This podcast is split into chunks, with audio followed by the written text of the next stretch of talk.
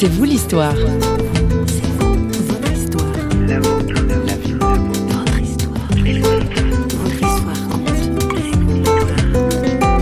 Je rentre chez moi le soir, euh, je me retrouve tout seul. Je suis tombé à genoux, j'ai imploré le Seigneur. J'ai dit Seigneur, qu'est-ce qui va se passer? Et j'ai senti une paix, un calme. J'ai pas attendu savoir qu'il m'a dit ne te soucie pas, mais j'ai senti qu'il était là, présent. Et j'ai pu dormir cette nuit. J'ai reçu cette paix et ça, ça a contribué encore une fois à renforcer ma foi et mon engagement dans la vie chrétienne. Francesco, notre invité, est un migrant. Bonjour et bienvenue dans C'est vous l'histoire. Pour lui, ça s'est passé dans les années 60. Et oui, la migration n'est pas un phénomène nouveau. Francesco est représentatif de ces populations de l'après-deuxième guerre mondiale qui, pour des raisons économiques, ont dû quitter leur pays pour la Suisse. Ce fut le cas de beaucoup d'Italiens comme lui, mais aussi de Portugais ou d'Espagnols. Notre invité a 77 ans, il est marié et installé depuis 1957 en Suisse romande. Il évoque son parcours au micro de notre journaliste François Sergi. Un parcours qu'on peut résumer ainsi, de la misère à la richesse, mais dans une richesse spirituelle qu'il a découvert grâce aux Américains. Francesco, bonjour. Bonjour. C'est à l'âge de, de 9 ans que tout a un peu basculé. Voilà, je suis né dans un bled vraiment perdu de, del Molise. Et voilà que ma maman et la Cruban, étant restée veuve, nous donnaient une instruction en nous envoyant dans des endroits comme Rome ou bien mon frère à Naples. Deux enfants donc. Hein, oui, nous étions deux mmh. enfants. Mon frère, il est né même après la mort de mon papa, en 1941. Et là, vous aviez quel âge euh... Moi, j'avais deux ans et demi. Deux ans et demi. Donc oui. vous l'avez pas connu quasiment. Voilà, donc... Euh, on était vraiment dans l'indigence. Euh, et à moi, on m'a euh, envoyé à Rome, dans un orphelinat. On disait le collège, mais c'est un orphelinat euh, évangélique baptiste, soutenu par euh, des Américains. Qui s'appelait Jean-Baptiste Taylor Oui, Jean-Baptiste Taylor, c'était le nom de... Du missionnaire. Oui, du missionnaire. et ce qui y avait d'extraordinaire, c'est que la parole nous était vraiment transmise d'une façon clair, net, comme on peut parler à des enfants. Et nous avons vraiment reçu ça. Moi, en tout cas, dans une même famille, oui. il y en a qui acceptent Jésus comme son sauveur et il y en a d'autres qui, qui, le refusent. C'est la liberté de choix. Tout à fait. Et vous, vous avez choisi à, à oui. 9 ans alors Oui, j'ai choisi. Oui. Qu'est-ce qui s'est passé? Vous avez souvenir dans la tête oui, de l'enfant que vous étiez? Oui, je, je, je pense que c'est Dieu même qui m'a, qui comme l'apôtre Paul, il dit qu'il avait choisi déjà dans le ventre de sa mère, n'est-ce pas? Et, et, Moi, je, je, je suppose que c'est la même chose. Dieu il a permis vraiment que je puisse comprendre euh, sa grandeur, sa bonté vers l'homme, ce qu'il avait fait pour nous, avoir donné son Fils pour nous. Et ça m'a touché. Et voilà, j'ai eu toujours je dirais pas cette crainte, mais ce respect de Dieu. Ouais. Est-ce que vous avez souffert de la séparation de, de, de, votre mère? Les premiers jours, bien sûr, c'était la nuit de la famille, et tout ça, mais après les copains et tout, ça repartait. Je me suis bien intégré. Euh, je me souviens, j'avais fait le voyage avec un missionnaire américain qui s'appelait Moore, et puis un pasteur Ronki. Et nous sommes arrivés à Rome, c'était encore les trains presque ouverts. Hein. Je vous parle des années 47. Et puis le pasteur m'a pris chez lui, dans sa maison, pour une nuit. Et puis j'avais besoin d'aller dans la salle de bain. Chez nous, moi, je ne connaissais pas qu'est-ce que c'était une salle de bain. Euh, si c'était un bidet, si c'était... euh, oui, j'étais tout perdu parce que chez nous, c'était la simplicité. On avait une pièce et demie dans notre maison.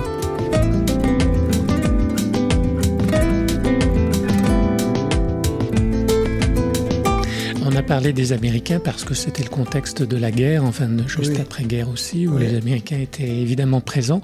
Et vous avez vécu un certain nombre de choses aussi par rapport à oui. les Allemands. Vous les avez vus aussi euh, pendant Ils sont cette passés période. dans notre village pendant leur retraite, donc euh, la défaite des Allemands, et ils remontaient l'Italie depuis la Sicile parce qu'il y avait eu le débarquement américain euh, et quelques autres encore nations en Sicile et ils remontaient les villages. Alors, nous, on quittait même les maisons.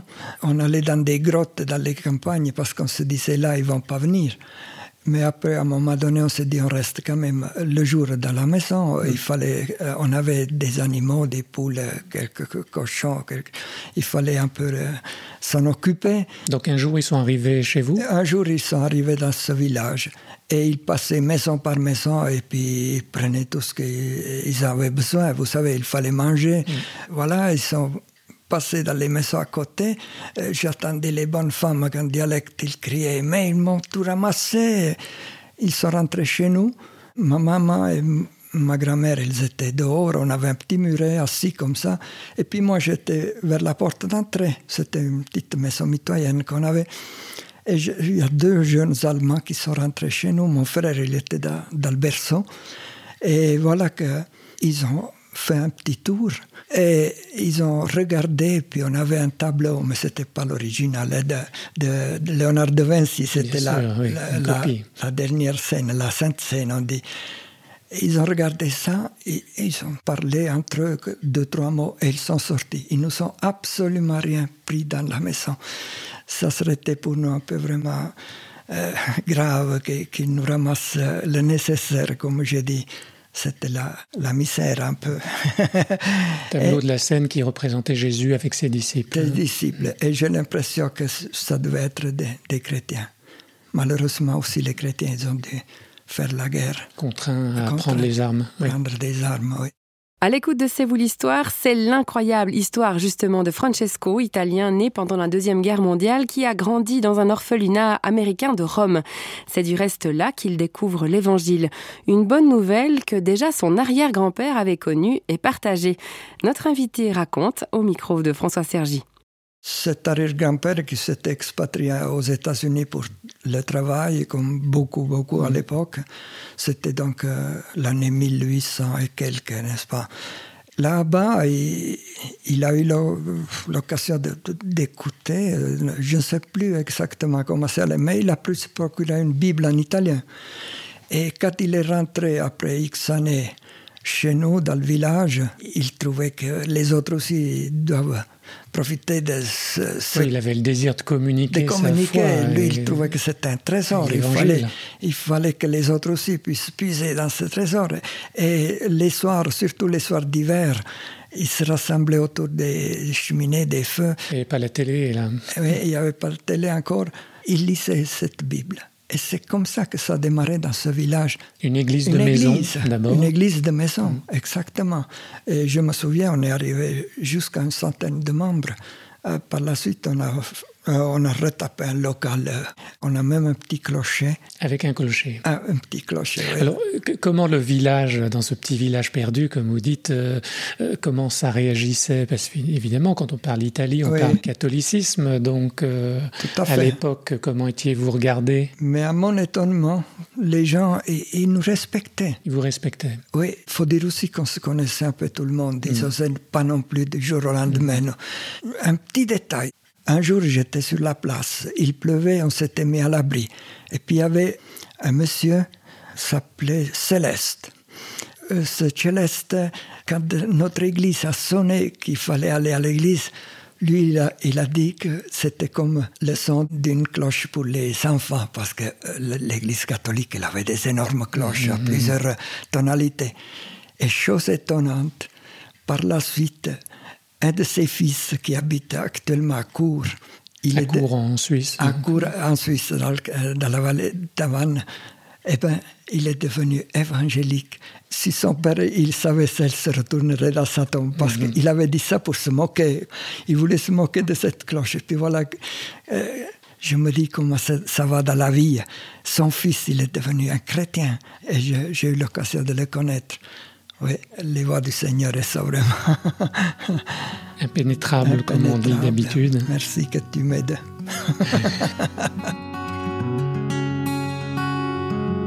Ici le soleil s'endort sur la campagne claire. Ici la lumière est d'or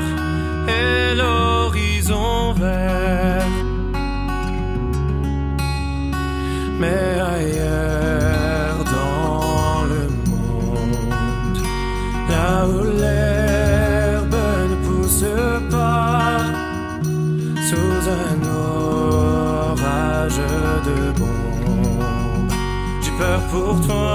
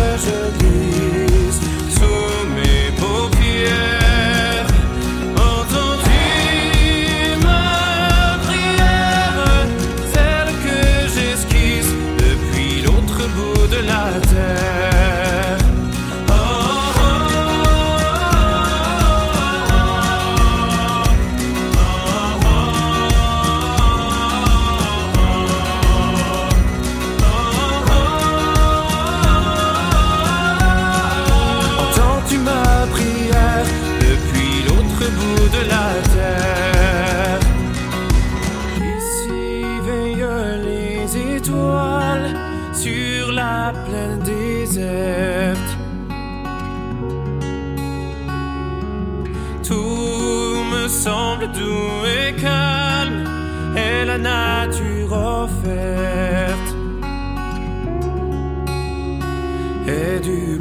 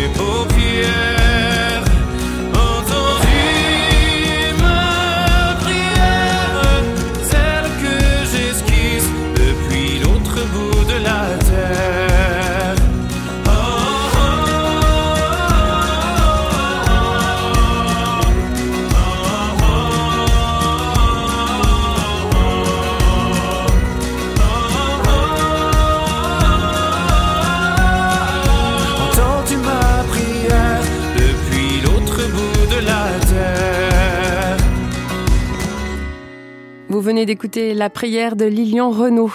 Et voici au final un épilogue qui n'a rien de facile. Francesco va se marier en Suisse, travailler dur, avoir un enfant, mais son épouse est victime d'un accident vasculaire cérébral dont elle va guérir. Francesco dit en conclusion sa reconnaissance. Là, j'ai réalisé la bonté du Seigneur.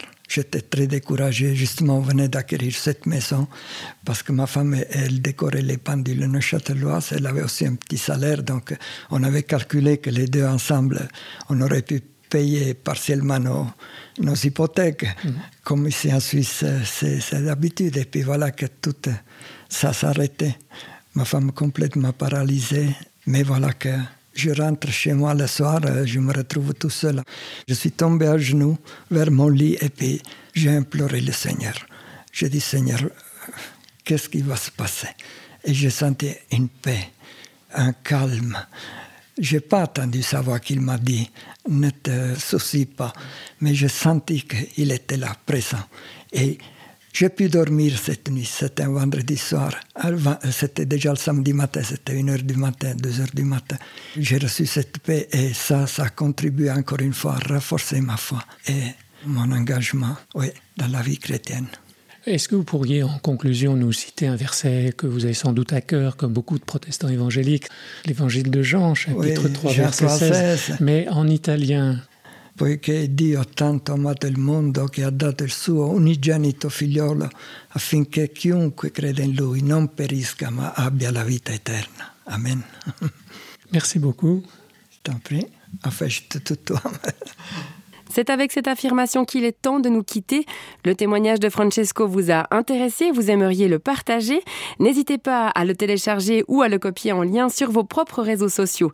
Toute l'équipe de Radio Réveil qui a préparé cette émission vous remercie de votre fidélité et nous on se retrouve ben, tout bientôt pour un prochain C'est vous l'histoire. À plus.